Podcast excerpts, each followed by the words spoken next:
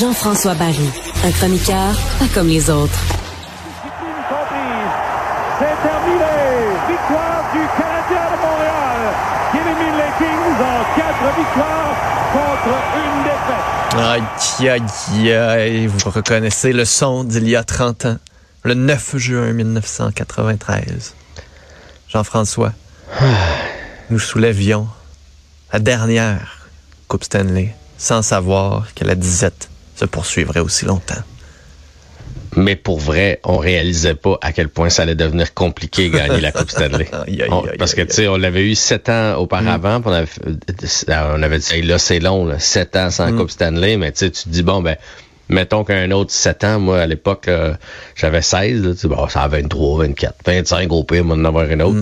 Non, non, j'étais rendu à 46, puis euh, on l'a toujours pas eu, la fameuse Coupe Stanley. Puis on la voit pas là, dans les deux, trois prochaines années. là. Non, d'après moi, on est bon pour se rendre à 32 facile. euh, puis ça, ça devient de plus en plus difficile. là. Il y a plus d'équipes qu'avant. Puis, tu sais, les belles années, là, je sais qu'on entend plein de euh, d'anciens joueurs du Canadien là, qui disent c'est inacceptable. Mais Je sais pas, c'est plus comme dans le temps où est-ce que tous les joueurs québécois s'en viennent jouer ici parce qu'on a un contrôle sur un territoire. Tout ça, là, c'est pas mal plus difficile. Reste que cette Coupe Stanley-là, euh, contrairement à celle de 86 où j'étais vraiment jeune, là, j'ai juste des petites euh, des petites images dans ma tête. Celle-là, je l'ai vécue. Là. Je sais pas, toi, t'es plus jeune que moi, donc tu- ça doit être flou, hein, Un petit 93. peu, un petit peu. Mais moi, 93, là, la remontée contre les Nordiques de Québec. Mm. Euh, après ça, les victoires en prolongation. Hey, on gagnait. Chaque fois qu'on allait en prolongation, on gagnait. La finale contre les Kings et Wayne Gretzky qui avait promis d'amener la Coupe Stanley en Californie. Euh, le clin d'œil de Patrick Roy. Et le tournant dans cette série-là, le fameux bâton mesuré là, avec deux minutes à jouer. Jacques Demers qui dit on tire de l'arrière par un. Marty McSorley joue avec un bâton illégal. On mesure ça. Si on se trompe, on a une pénalité. Si on se trompe pas, a un avantage numérique. On a eu l'avantage numérique et ce soir-là, Éric Desjardins avait fait son tour du chapeau. Bref, de beaux moments, mais de moments beaucoup trop lointains qui nous rappellent quand même qu'on vieillit. ça nous rajeunit pas, comme on dit. Ça ne nous rajeunit pas. Bon, la nouvelle finale de la Coupe Stanley, elle, va peut-être être un petit peu plus compliquée pour les Golden Knights euh, qu'on le croyait. Ben oui, on- jusqu'à la toute fin, on a pensé non par contre, mais euh, oui, les Panthers qui ont finalement gagné 3 à 2 en prolongation. Euh, Vegas a quand même joué un meilleur match. euh, je regardais les et- statistiques qui ont dominé quasiment. là. Ils ont, ils ont dominé. Euh, dans le fond, les Panthers sont allés de leur recette. C'est-à-dire, ils ont fermé le jeu. Mm. Bobrovski a fait les gros arrêts. Là. Hier, ça a été de loin le joueur du match.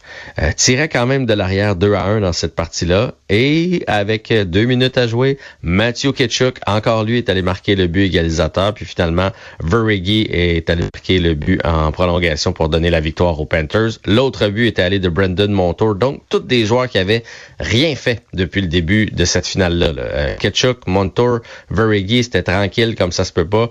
Ben, hier, ils ont sorti quand c'était le temps et sont allés chercher cette euh, victoire-là. Euh, encore une fois, hier ont été indisciplinés les Panthers. Euh, les euh, Golden Knights en ont marqué deux en avantage numérique, dont un autre de Jonathan Marchessault qui a encore une fois un but, une passe hier. Mais au moins, ça relance la série parce que si Vegas, Vegas aurait dû l'emporter hier, Ben, ils l'ont- pas emporté. Euh, je pense que ça aurait pas été tellement long. Je, je crois que Vegas a été trop prudent en troisième période. À un moment donné, à 2 à 1, ils ont fait, OK, ben regarde, on va aller chercher ça 2 à 1, on va fermer le jeu, puis on va la gagner comme ça. Ils ont un peu arrêté d'attaquer, puis euh, ben, est arrivé ce qui est arrivé. Là. Bref, c'est 3 à 2, donc euh, victoire des Panthers, 2 à 1 dans la série. La bonne nouvelle, c'est qu'on a un match déjà demain. Ben oui, Bon, ben oui, le un match plaisir. demain. Ouais, en ce samedi soir, je pense que c'est samedi pour soir les de réseaux jeu. de télé. euh, parle-moi de la LHJMQ. Il y a sept euh, personnes qui vont être intronisées au Temple de la Renommée. Ouais, qui l'ont été en fait euh, hier soir et euh, il y en a plusieurs puisqu'on a aussi honoré ceux qui devaient l'être en 2020. Puis il y a eu euh, ce qu'on appelle une pandémie. Donc en 2020 aurait dû être intronisé Clément Jaudoin, Simon Gamache, Roberto Luango, Stéphane Robida et Rick Vave. Ils l'ont été euh, hier et les candidats pour 2023 c'était Dave Hazard, Alain Vigneault et Stéphane Richer. Donc tout ce beau monde là était présent pour la cérémonie. On a parlé avec Stéphane Richer et on lui a dit, es-tu content de la signature de Cole Caulfield? Toi qui es le dernier marqueur de 50 buts avec le Canadien de Montréal, ça non plus, ça nous rajeunit pas. Et ça non plus, on pensait pas que ça allait prendre 35 euh, ans avant qu'on revoie un marqueur de 50 buts avec le Canadien. Est-ce que tu penses que Cole Caulfield est capable de te rejoindre et de marquer 50 buts? Puis il a dit, je l'espère parce que je suis tanné qu'on m'en parle. Partout. Non, mais imagine, lui, là, ah il va au dépanneur, il va, peu importe où ce qu'il va, dans un party avec des amis, il va jouer au golf. Tout le monde dernier 50 euh, buts, ouais. ouais. Penses-tu que Confield est capable de, de, dépasser? Fait il dit, moi, je t'ai écœuré. Écœuré qu'on m'en parle. fait que oui, j'espère qu'il va me dépasser. Je l'espère pour le Canadien, mais je l'espère aussi parce qu'on va passer à un autre sujet quand les gens me rencontrent. Bon, qu'est-ce qu'on surveille ce week-end? Alors ce week-end, le CF Montréal qui va jouer contre Minnesota United, qui a dévoilé d'ailleurs hier, ils ont mis des images, là, le nouveau maillot va être disponible. Je ne sais pas s'ils vont le porter en fin de semaine, euh, mais il est très beau. Là. Le, bleu est de retour. Je ne sais pas si tu as vu le chandail, le bleu est de retour. Donc euh, un, plus qu'un gros clin d'œil à l'impact. On revient aux couleurs de l'impact du bleu. Il y a quand même un peu de noir. Il y a le nouveau logo qui est là. Il y a les cuissons ronds. Donc on n'a pas tout enlevé du CF Montréal, mais je pense que les partisans de la, de la première heure vont être bien contents de voir ce chandail-là. Euh, et il est très beau, soit dit en passant, au-delà du fait que c'est un retour puis qu'on est content de voir le bleu, là, euh, je trouve qu'il est beau le, gilet. Si vous êtes des amateurs de tennis, à Roland Garros, ça se passe ce matin. La demi-finale qui est pratiquement la finale. Carlos Alcaraz, qui est le nouveau numéro un mondial, qui est le jeune poulain, qui est celui qui domine et qui domine et qui domine, et contre le dernier vieux routier, parce qu'on s'entend qu'il y a Nadal... Ouais, Novak Djokovic qui va essayer, je suis pas sûr, je l'ai bien prononcé matin. Djokovic. Qui va, qui va essayer donc de battre le, tu sais, c'est vraiment la vieille génération mm. contre contre la nouvelle.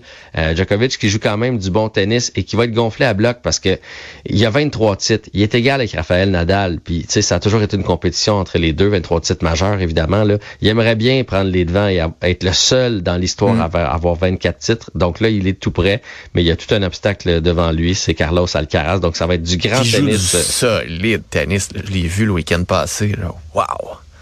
Écoute, pour vrai, si moi je me dis c'est mentalement qu'il mm. faut que Novak euh, soit capable d'aller le chercher. Il faut parce que sur le court comme tel, il n'y a pas de bon sens. Là. Euh, Alcaraz, c'est, tu sais, j'adore mettons Félix Auger-Aliassime, mais je me dis. Euh, ça va être difficile dans les prochaines années d'aller à côté ce niveau de tennis-là. c'est vraiment une superstar et il joue du grand tennis. Et finalement, ben, demain, Vegas, Floride. C'est pas mal ça dans le monde du sport en fin de semaine. Youhou! Jean-François, bon week-end. Salut, bon week-end.